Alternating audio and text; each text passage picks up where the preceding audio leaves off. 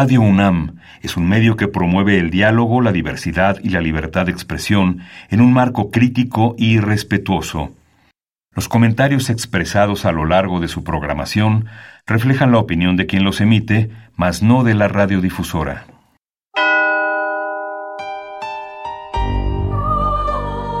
Abrazados por la luna para morar en la oscuridad y explorar los misterios al interior de cada uno de nosotros.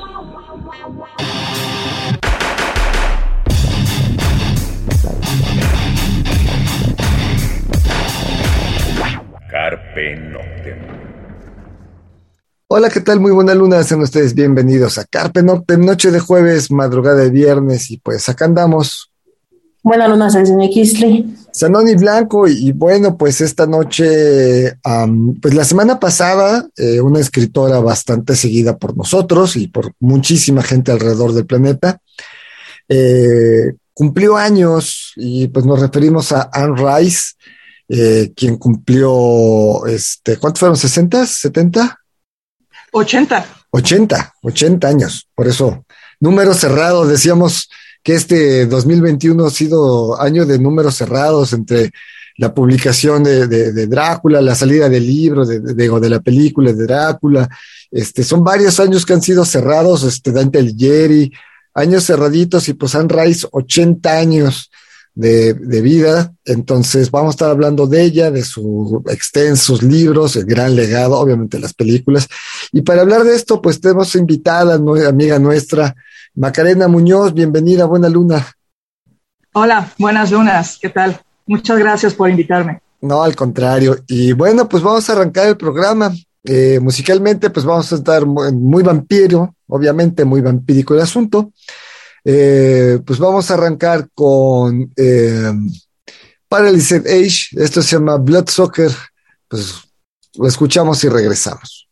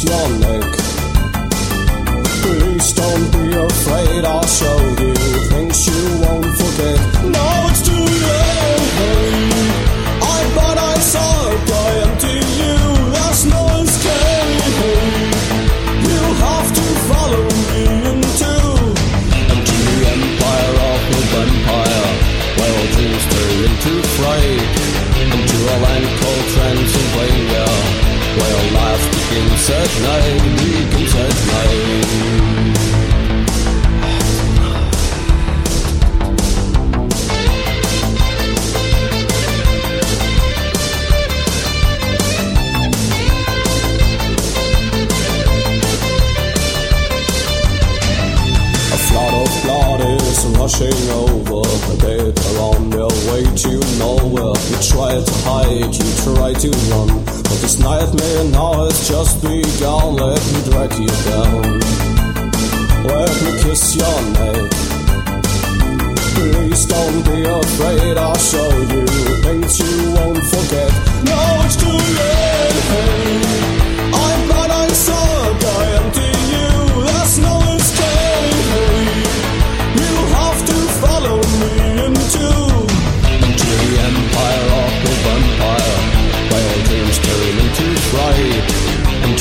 untold trends and bring you. Well, life begins at night, begins at night.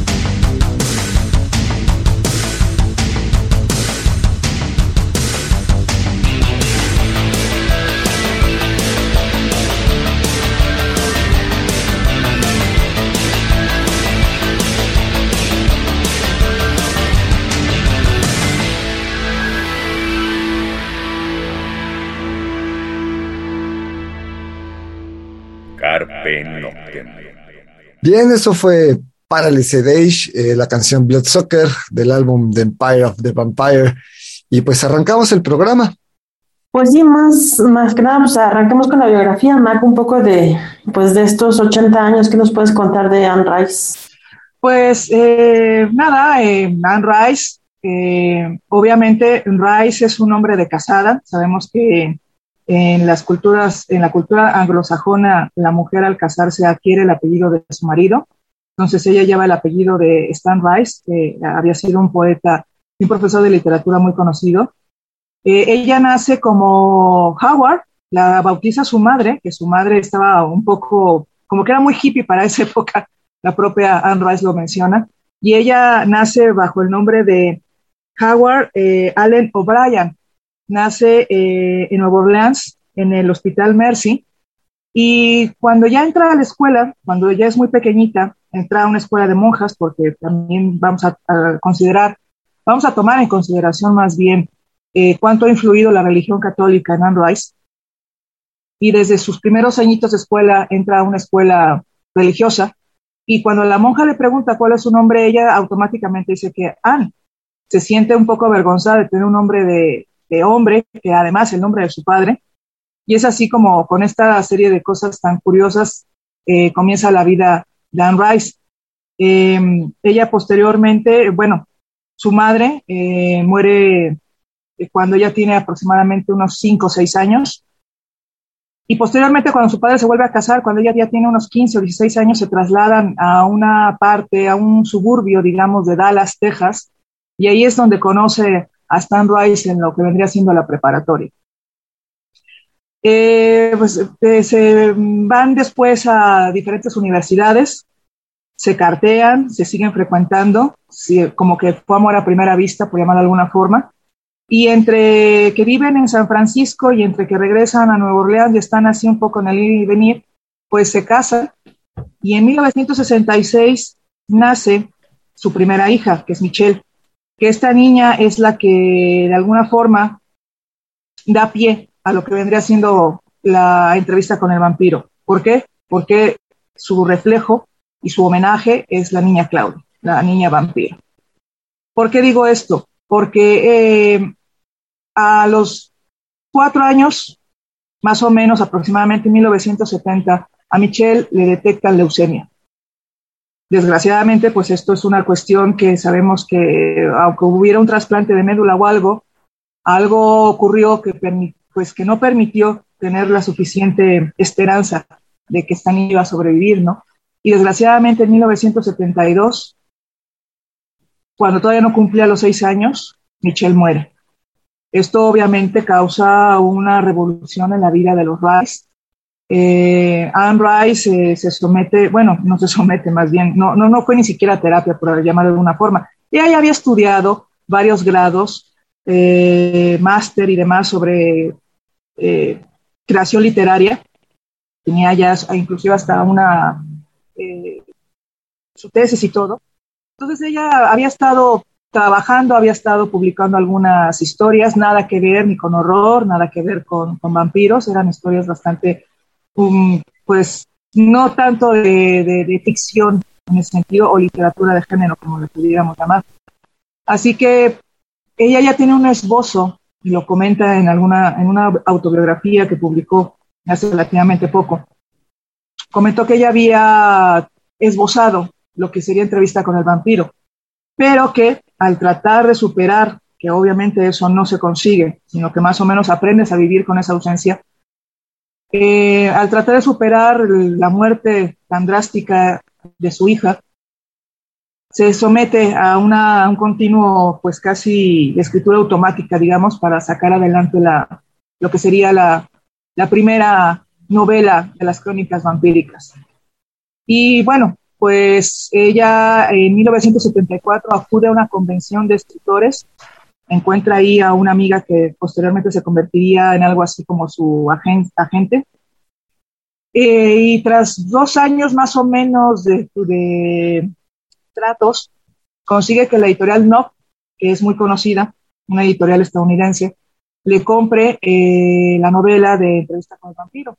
Y es así como en mayo de 1976 aparece por primera vez, eh, debuta Luis, Lestat y Claudia. Y es así como de alguna manera, este es el inicio de, no solamente de una larga amistad, sino de toda la, fama y toda la, revolución en la vida que, va, que van a proporcionar los vampiros a Mrs. Sunrise porque vamos, final de cuentas, como tú dices, pues el perder eh, a su hija, aparte a corta edad, pues obviamente es un golpe muy fuerte para cualquier persona. O sea, eso no necesita ser un escritor para, para recibir un golpe tan fuerte, pero sin embargo, eh, porque vamos, obviamente de la extensa bibliografía, pues no sé, yo no lo he leído todo, pero si hay algo que me gustaría como retomar un poquito, Mac, esta parte de su eh, su influencia religiosa, porque hay, mucho, hay mucho en los libros, ¿no? Entonces, antes de retomar cosas de los libros y demás, para entender algunas de estas cuestiones, eh, ella está muy apegada a la religión Anne Rice. O bueno, estaba, no lo sé ahorita, supongo que sigue igual. Mira, es una cosa curiosa, porque también lo ha comentado, lo comentó en diferentes entrevistas hace ya tiempo, y también es una parte primordial de esa autobiografía que publicó. Eh, ella pronto, porque tocó la época de los 60 convulsivos, revolucionarios, que era la generación, la baby boom, que había, nacido después de la Segunda Guerra Mundial, eran esos convulsivos años 60. Entonces ella comenta que a pesar de haber sido criada en una familia católica, se completamente, aparte de que está influida por su propio marido, que era ateo a morir, ella renuncia de alguna forma a su religión, renuncia de alguna forma a su crianza familiar y eh, no la retoma sino hasta 1989, cuando ya había aparecido la reina de los condenados. Sí, como bien lo dices tú, la obra que al menos las tres novelas que conocemos, que es, con las que se inician las crónicas vampíricas, sí están muy influidas por la religión. Simple y sencillamente no nos vayamos tan lejos, lo que ocurre con el hermano de Luis, o Louis, eh, que está tan, tan, se vuelve casi, casi un, fanático religioso en ese sentido, ¿no? Cómo muestra todas estas cuestiones, cómo también la religión de alguna forma tiene que ver en esa parte retrospectiva, eh, en esa parte de no querer hacerle daño a los demás, que también eh, identifica mucho a Luis, ¿no? Pero ella dice que en 1989 retoma esta cuestión de volver a ir a, de volver a ir los domingos a misa, de quererla escuchar en latín, aunque tenía que empezar a escucharla otra vez en, inglés, porque era cuando había vuelto a regresar a Nueva Orleans. Y, y, ok, pasan los 90. Sin embargo, en 2002 muere su marido también por cáncer, cáncer en el cerebro. Entonces es cuando Anne Rice eh, cumple eso ya lo, quizás lo, podremos comentar más adelante, cumple a tontas y a locas, como aquel que dice, con los tres últimos libros que le correspondían del contrato que tenía con su editorial.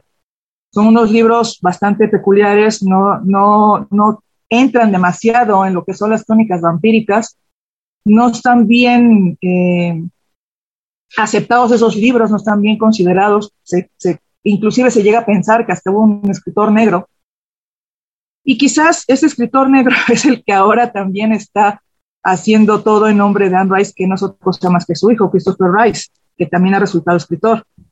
que eso es un, ese, su hijo nació seis años después de la muerte de su primera hija. En 1978 nace Christopher Rice.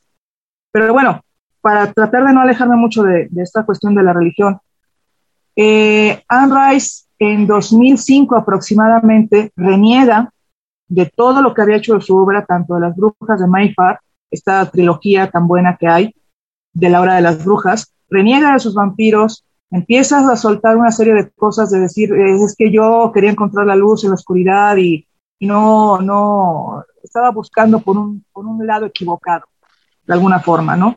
Entonces retoma su efervescencia eh, por la religión católica, eh, inclusive vuelve a cambiarse de casa, en esta ocasión creo que es cuando se va a cerca de San Diego, en California, y toda su casa la empieza a decorar como si fuese una iglesia gótica, en el sentido de imágenes y crucifijos y eh, escapularios y rosarios y todo por todos lados, que inclusive le hacen una entrevista, porque cuando retoma su religión, cuando retoma más bien su fe en la religión católica, es cuando publica dos novelas sobre la vida de Jesús.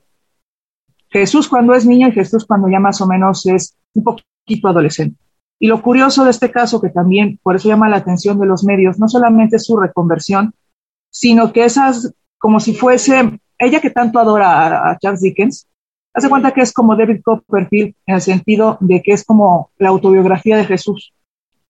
Le está dando voz a un niño de siete años, le está dando voz a un chico de 12 años, que no es otro más que Jesús mismo. Ella en una entrevista en aquel momento comentó que quería hacer otras dos partes, una sobre todo de, cuando ya Jesús eh, se muestra como el Hijo de Dios y, y, atrae a las, a las, multitudes y a sus apóstoles y todo, y otra de donde iba a ser de la, del Calvario y de la Pasión. Por fortuna, para muchos de nosotros no se cumple con eso, porque ocurre otro detalle curioso, o sea, son de estas cosas, estos ramalazos que quizás puede tener Anne Rice en su forma de asumir la vida. Llega un momento en que su hijo se abre, sale del closet y dice que se, se asume como homosexual. Y la cuestión es que Anne Rice empieza a cuestionarse todas las cuestiones, todos los prejuicios que hay dentro de la religión católica, ¿no? Sobre el aborto, sobre los medios profilácticos para evitar embarazos, sobre la misma homosexualidad. Entonces ella no es que reniegue de nuevo, no es que se, asuma como atea, pero sí dice, ok, a mí me sigue gustando mi religión, me sigue, me sigue, me sigo encontrando a gusto con ella, pero no estoy de acuerdo con todos estos prejuicios y con todas estas eh, cosas anacrónicas que todavía conserva en el, en el siglo XXI la, la religión católica. Y es así como entonces culmina toda esta este regreso que hizo con los brazos abiertos hacia la religión católica con tres novelas que dedica hacia los ángeles. No es no es una cuestión cursi, no es una cuestión de que son los angelitos querubines que nos van a venir a salvar o que son emisarios de Dios. Son un poquito terrenales, pero sí conservan toda esta, pues como esta despedida que hace ella pública de lo que tanto pregonó ese regreso a su fe católica. Bueno, pues, este, pues no hay mucho más que decir, vamos a otra rola porque justamente, pues Macarena, por eso te invitamos, alguien sabemos que, eres este, seguidora de Anne Rice, pues eres tú, entonces eh, son datos que poca gente sabe, quizás solo los fans, fans, fans, este, pues así, así tipo Macarena. Vamos con, eh, vamos a escuchar justamente a Witching Hours, esto se llama Carnival of Souls, pues escuchamos y regresamos.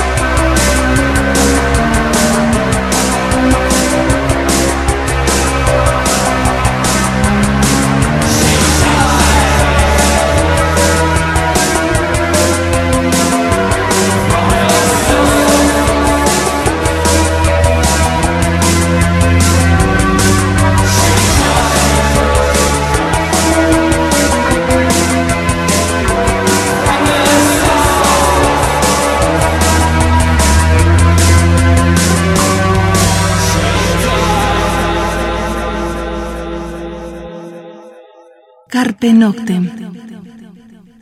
That, my dear, is one of those things which you may never know. For even the Erebus in which we live must have its aristocracy. You're a liar, she said with a short laugh. And just as he touched his fingers to the keys again, she said, But you upset my plans. Your plans? he asked. I came to make peace with you, even if you are the father of lies. You're my father, she said. I want to make peace with you. I want things to be as they were. Now he was the one who did not believe. He threw a glance at me, then looked at her. That can be. Just stop asking me questions. Stop following me. Stop searching in every alleyway for other vampires. There are no other vampires. And this is where you live, and this is where you stay. Bien, eso fue Witching Hour, la canción Carnival of Souls. Y seguimos charlando con Macarena Muñoz sobre Anne Rice. Bueno, pues ya nos dio como un, un- una pues bastante amplia trayectoria de Anne Rice. ¿Estos libros en los que te quedaste son los de las crónicas angélicas o algo así? Sí, sí, así las llama Songs, Songs of Seraphim. Y son dos, eh, no son tres, son dos. La obra del ángel y la prueba del ángel. Eh, la primera fue publicada en 2009 y la segunda en 2010. Pues bueno, vamos con, con- con los libros, lo- los fuertes, las crónicas vampíricas, eh, que son, pues, son varios libros. Pues aproximadamente, digo, no, no te voy a tener así el super dato, pero creo que ya son 14.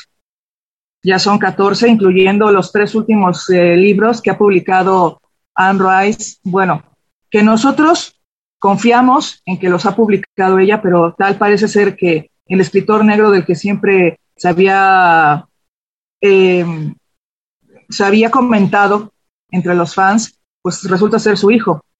Ella retoma al Lestat después de, de 2003 que, o 2004, que fue la última novela que publicó de las crónicas vampíricas, lo retoma 10 años después, en 2014, con un libro que lleva el título El Príncipe Lestat. Después tiene una cosa curiosa, que ahí como que también decimos, bueno, no sé si sea la edad o el hecho de, de los contratos que a veces se tienen que firmar con las editoriales.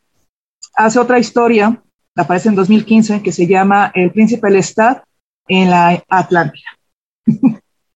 Suena completamente friki el asunto. No es mala la novela, pero tampoco te esperes eh, una cosa genial, ¿no? Es, es, es una curiosidad demasiado triste.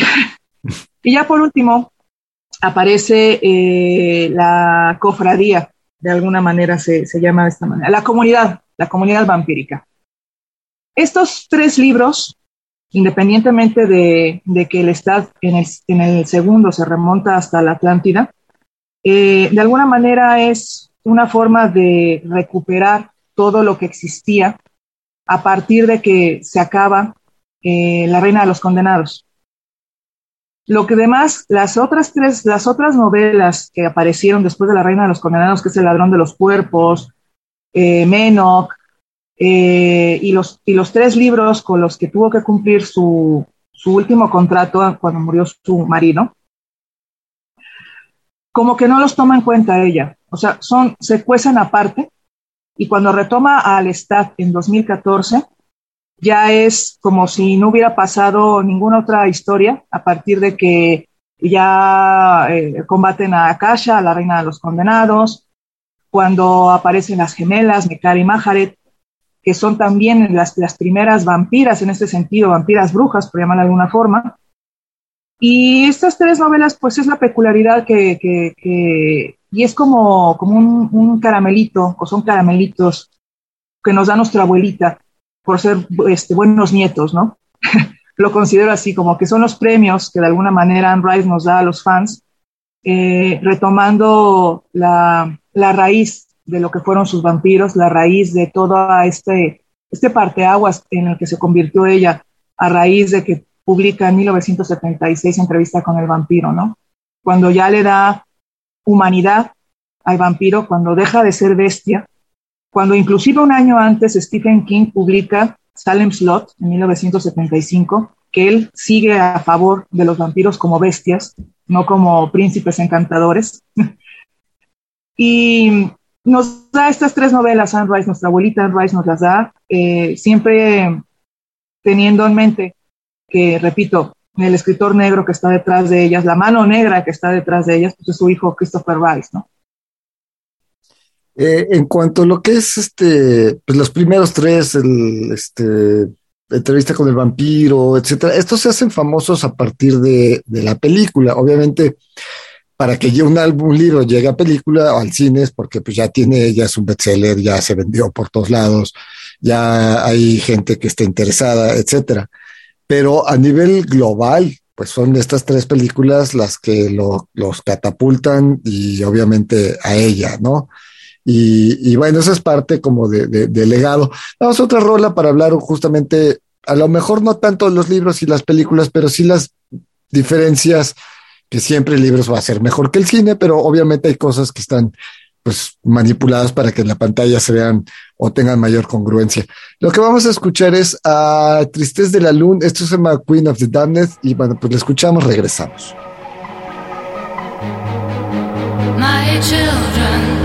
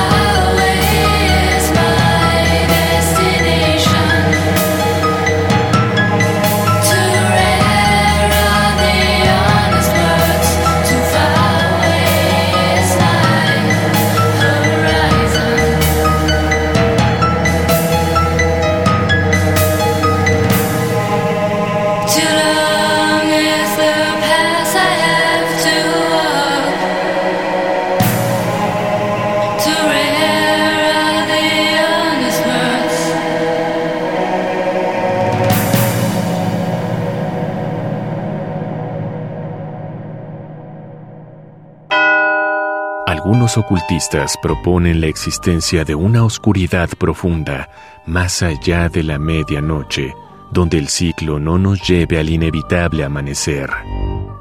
Disfruta la noche en la búsqueda de la oscuridad completa, perfecta. Carpe Noctem. Radio UNAM, experiencia sonora. Blackwood Farm. Lestat, if you find this letter in your house in the Rue Royale, and I do sincerely think you will find it, you'll know at once that I've broken your rules. I know that New Orleans is off limits to blood hunters and that any found there will be destroyed by you. And unlike many a rogue invader whom you have already dispatched, I understand your reasons. You don't want us to be seen by members of the Talamasca. You don't want a war with the venerable order of psychic detectives, both for their sake and ours. But please, I beg you, before you come in search of me, read what I have to say. Bien, eso fue Tristez de la Luna, la canción Queen of the Damned. Y seguimos charlando con Macarena Muñoz sobre pues los 80 años de Anne Rice y pues su gran pluma, su gran legado y pues estos libros que por lo menos todos hemos leído alguna vez, si no toda la bibliografía, 14 pues no creo. Bueno, los fans fans sí, pero los que nada más somos como, este, pues seguimos como lo más fuerte, pues algunos cuantos. Pero eh, Macarena, tú que pues obviamente los has leído y has visto las películas, ¿qué diferencias significativas encontraste?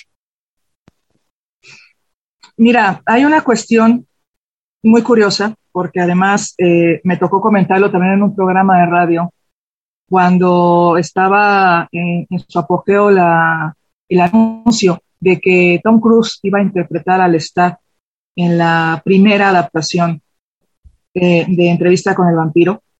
Digo primera porque mm, desde un año después que se publicó Entrevista con el vampiro, a Anne Rice le compraron los derechos Paramount Pictures y lo habían hecho con un plazo de, convertir, de, adaptar la, la, novela en un plazo de 10 años. Obviamente a mediados de los 80 se pierden esos derechos, bueno, los pierde la Paramount. Y en un principio, cuando Neil Jordan está barajando la, idea de adaptar la, que anuncia que está planeando la adaptación de Entrevista con el vampiro, se maneja que ya había pensado él en Brad Pitt para Luis, pero Lestat iba a ser Daniel de Lewis.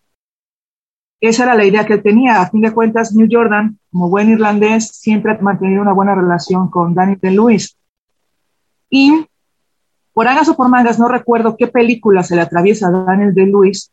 Y entonces, de la nada, porque obviamente eh, Tom Cruise todavía ni siquiera estaba convertido en, este actor de acción que ahora es de Misión Imposible y todas las películas eh, tiene que ser este tiene que ser un personaje de acción. Todavía en ese momento, en 1992, que cuando se está haciendo todo este, este gran anuncio de la adaptación de Entrevista con el vampiro, pues la gente no lo veía como, como, un, como un vampiro del siglo XIX, ¿no? Inclusive, eh, pues lo que se tenía más presente en aquel momento era Top Gun, de alguna forma, que había sido del 80, ¿no? Coward of a vampire who prowls the night killing rats and poodles. You could have finished us both. You condemn me to hell. I don't know any hell.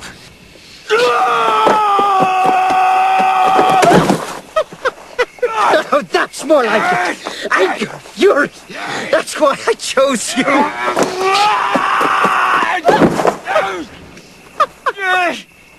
but you can't kill me, Louis.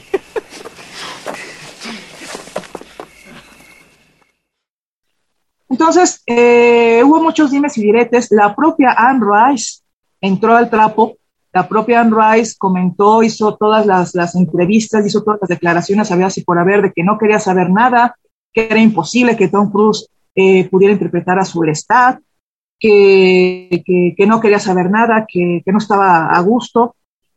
Y fue muy sonado toda la, toda el rechazo de Anne Rice a tal grado que cuando ya se empezó la, filmación de la película, Tom Cruise puso un, eh, más bien exigió un túnel de tela negra que fuera desde su, desde su caravana, desde su, su este, camerino, hasta donde era el lugar de filmación, hasta los estudios, o si era en, en exteriores, para que no hubiera ninguna filtración de paparazzis, ni ninguna cuestión de que, miren, lo hemos eh, captado y así se va a ver, porque también eso se mantuvo en mucho secreto. ¿Cómo demonios alguien que es eh, de pelo moreno podía ser al, rubio eh, estilizado Lestat, ¿no? Sin embargo, cuando la película se estrena a finales de 1993, en noviembre, pues no, obviamente yo no soy nadie en este sentido, pero a todos nos cayó la boca Tom Cruise. Ahora, claro, hay un detalle importante. El director Neil Jordan, que es buenísimo, que hizo lo imposible, eh, estrictas dietas a las que sometieron a, Tom Cruise, porque si te das cuenta, hay cuestiones, hay mucha, mucho maquillaje, e inclusive hasta animatronics, como por ejemplo cuando le está tocando el clavicordio, que ha, salido de, que ha revivido cuando van y lo hunden en el pantano. Pero bueno, estrictas dietas, es su pelo natural, ese pelo rubio rizado, su pelo natural. Eh, bueno, para no, para no, no, extenderme demasiado, una de las grandes cosas de la película no solamente la dirección de Neil Jordan, sino que la propia Anne Rice hizo la adaptación. Entonces hay detalles que se omitieron de la, directamente de la novela, como el hecho de que eh, no, el dolor que siente Luis no es por la pérdida de su, de su hermano, sino que en este caso es por la pérdida de su mujer, que muere al dar a luz y que también muere su hijo. Se cambian varias cosas, pero por fortuna es bajo la pluma misma de Anne Rice. Entonces, la película, hay mucha gente que le sigue chocando que sea Tom Cruise, Lestat, pero es un magnífico papel. Y realmente la, mano que meció la cuna, pues fue la propia Anne Rice al adaptar su propia novela. Que eso creo que es una, es una de las grandes cosas que se logró en esta película. Ya después, en 2002, cuando se hace La Reina de los Condenados, esa es una porquería, hecha y derecha, que lo único rescatable pues viene siendo Stuart Townsend, que hace del Stab, ya cuando es la, la estrella de rock, ¿no? Pero fuera de ahí, ni la pobre de Alaya, que fue la que hizo a Kasha, ni nadie, nadie, nadie. O sea, fue un casting horroroso y fue una adaptación que, que, bueno, eh, creo que Anne Rice ni siquiera se atrevió, ni siquiera quiso perder el tiempo haciendo ninguna declaración. Ok, pues eso, eso es como... Es cierto, porque eh, Tom Cruise la conocíamos eh, esta cosa de la película esta donde salió con princesas y dragones, y después de sus primeras siendo pues un adolescente, pero Top Gun es la que lo catapulta, ¿no? Y como tú dices, pues la misión imposible del director este, es, la que lleva incluso a tener una gran actuación. Y la verdad es que a lo mejor también depende de las generaciones. Para los que em, empezando los noventas, pues tienes veintitantos años, pues tampoco te brincaba o no, o a lo mejor yo no era tan metido así. Pues a mí no me molestó ver a, al que había salido de pilotando un avión, verlo de vampiro, o sea, pero pues obviamente hay gente que sí es como más purista en ese aspecto, ¿no? Y el tiempo se nos anda yendo, este, Macarena, a, a ver, legado, el legado, a los 80 años de, de, Anne Rice, ¿cuál sería su gran legado? Aparte, obviamente, de sus libros. Pues mira, el, gran legado de ella es que eh, sí, es conocida como la reina de los condenados, la reina de los vampiros, obviamente, sobre todo por la trilogía, la primera, eh, empieza con el vampiro, el estado del vampiro y la reina de los condenados. Pero también hay, un, hay una cuestión que a mí me parece, obviamente se va a resaltar el hecho de que, como te lo dije anteriormente, es un parteaguas, o sea, Anne Rice se convirtió en el parteaguas dentro del, del género de horror en el subgénero de vampiros, por llamarle de alguna forma, porque mostró una cara del vampiro, del monstruo más parecido al ser humano, que no se había visto antes. No porque sea ni romántico, ni cursi, ni, homosexual, porque también mucha gente echa eso en cara cuando Anne Rice en un principio lo mantuvo durante mucho tiempo, para ella eran asexuales, o sea, no tenían por qué ser ni, ni hetero, ni homo, ni homo, ni lesbianas, ni mucho menos. Pero bueno, eso ya se entra en otras cuestiones. El legado de Anne Rice es que le supo dar humanidad a una bestia, como nos la habían presentado. Independientemente del vampiro de John Polidori, que es el primero que se presenta en 1819 como el vampiro aristócrata o como el aristócrata maldito, independientemente de Carmila, que es la primera vampira como tal, despiadada y cruel, independientemente del conde Drácula, eh, Anne Rice logra darle una pátina eterna, como él mismo, a un vampiro que deja de ser la bestia sedienta de sangre, ¿no? Y lo que busca es ser humano o recuperar de alguna forma esa humanidad perdida. Y también otro detalle, obviamente, que no, no, es, no es menos importante, es que ella no se encasilló solamente hablando de vampiros, o nos mostró historias de brujas, inclusive ahora también está por publicar la tercera parte de su historia muy a su estilo de la momia, como tal, eh, de Ramsés. Eh, también hizo su propia mitología sobre hombres lobo con eh, dos historias que generalmente se llaman Crónicas del Lobo, que fueron publicadas en 2012 y en 2013. Y por último, ella también tuvo una vertiente erótica bastante retorcida, que sobre todo se presenta en, en la trilogía del rapto de la Bella Durmiente. Son historias de sadomasoquismo muy, muy, muy anteriores a 50 sombras de Grey, ambientadas en, un, en una cuestión de fantasía medieval, por llamarlo de alguna forma, y es sadomasoquismo puro y duro. Y eh, las publicó bajo el seudónimo de A.N. Roquelaure. Digo, no se pronunciará así, pero es como, como, como lo vemos escrito, ¿no? Entonces, eh, en esos 80 años, Sunrise, bueno, eh, cada vez menos se mantiene al tanto de las redes sociales. Todavía hace siete años, cuando retomó lo del STAT, eh, se le veía activa, sobre todo en su página de Facebook. Ahora, de vez en cuando aparece y se asoma un poquito nada más como para saludar a, los fans en Twitter. Pero desgraciadamente, pues también la edad como que le ha, le ha pesado bastante y, ya no se mantiene tan fiel a estos fans, donde inclusive ella participaba en los bailes eh, durante Halloween, que, hacía el fan de clubs de, no, el club de fans del staff en Nueva Orleans, ¿no? Ha ido un poco como que decayendo, ha perdido un poco ese, ese fuelle que, que nos dio durante tanto tiempo, pero no deja eh, de ser importante el legado que nos ha dejado, ¿no? Y el legado que le ha dejado al género de horror. Claro. Y que no deja de estar activa, ¿no? O sea, por más que, que nos dices, no hay una mano atrás de, de, lo último que ha sacado, pero bueno, no deja de estar activa como, como la escritora de, de este género y de estas. Pues lo que decías ahí, están las crónicas vampíricas, vampíricas, pero también están todos los otros libros que nos mencionas y que, que va de un lado a otro. Sí, exacto, y que además también hasta tiene de, de, de novela histórica, ¿no? También tiene, tiene varios, eh, varios libros, inclusive de, que tratan de castratis, que tratan de arqueólogos eh, con cosas de fenicios, o sea, hay un montón de, historias de Anne Rice que no solamente son los vampiros o las brujas, ¿no?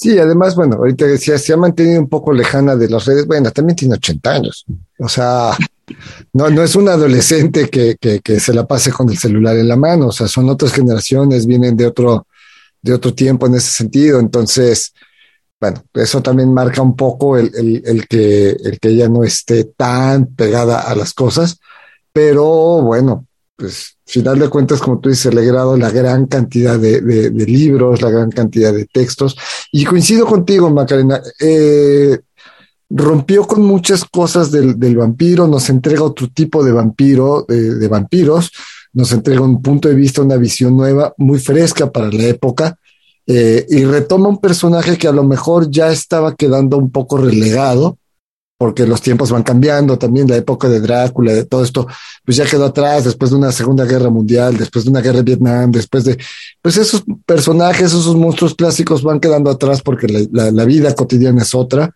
y de repente nos los regresa y los retoma y aparte los revive y nos los proyecta de nuevo que van a dar al cine y se retoma y se revive un, gran personaje que es el vampiro en diversos puntos de vista diferentes, ¿no? Sí, así es, y sobre todo, ahora que lo mencionas, después de las guerras y después de todo esto que, que, pasó en, en, el siglo XX, pues ya, ¿para qué queríamos monstruos si los teníamos en la vida real, no? Eso es, eh, eso es una, es una cuestión eh, importante e interesante. Y sobre todo lo de Anne Rice es una cuestión que yo creo, aunque mucha gente la critica, escritores, eh, eh, detractores, un montón de gente, yo creo que su mayor logro fue darle humanidad al vampiro. Coincido contigo, yo creo que sí, es, ese es el más fuerte legado que deja en cuanto a todo lo que es el, personaje de vampiro.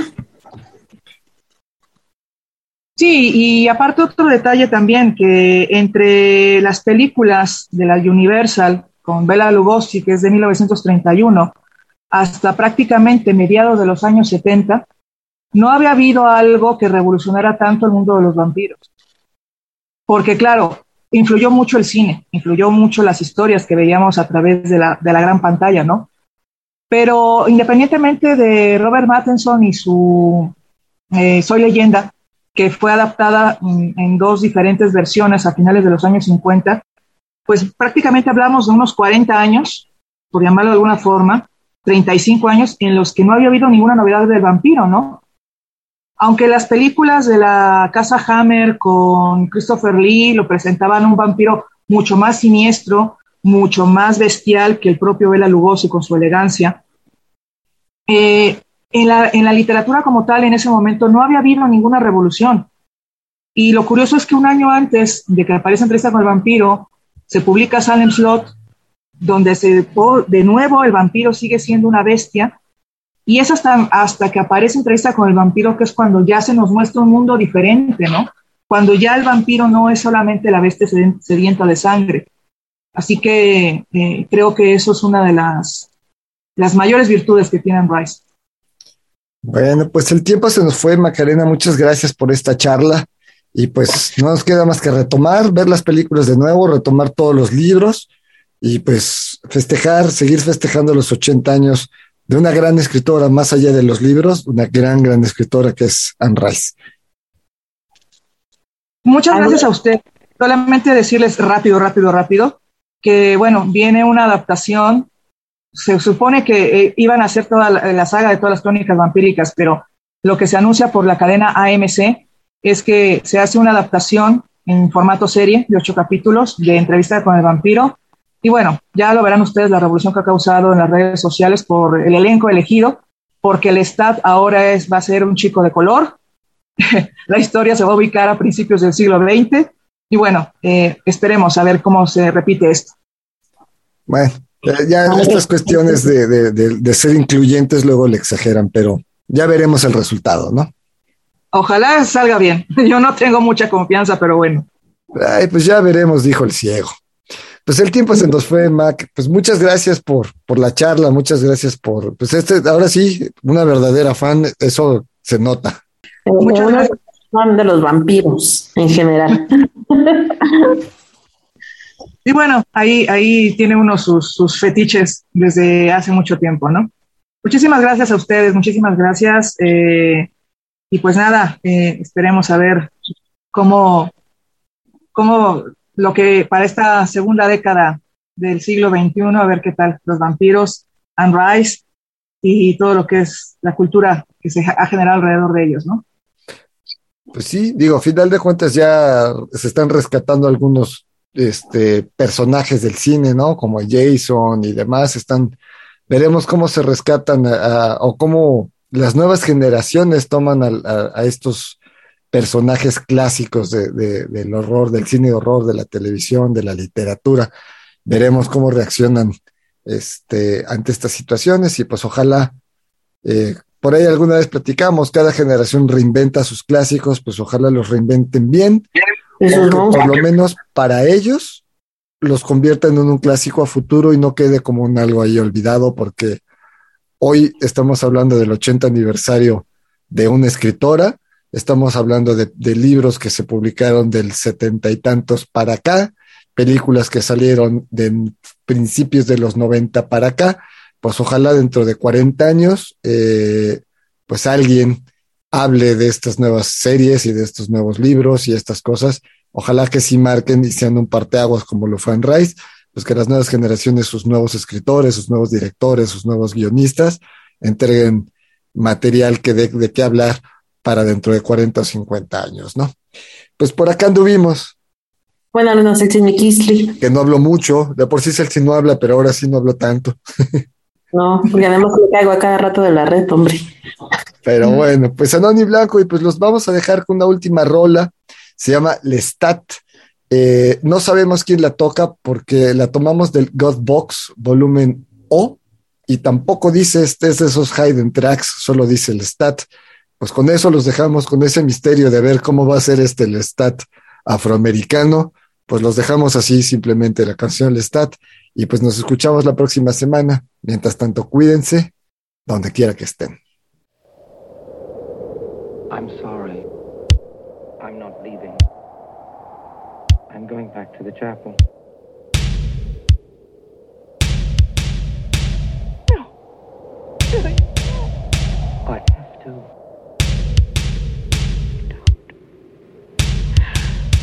There is no reason to go back.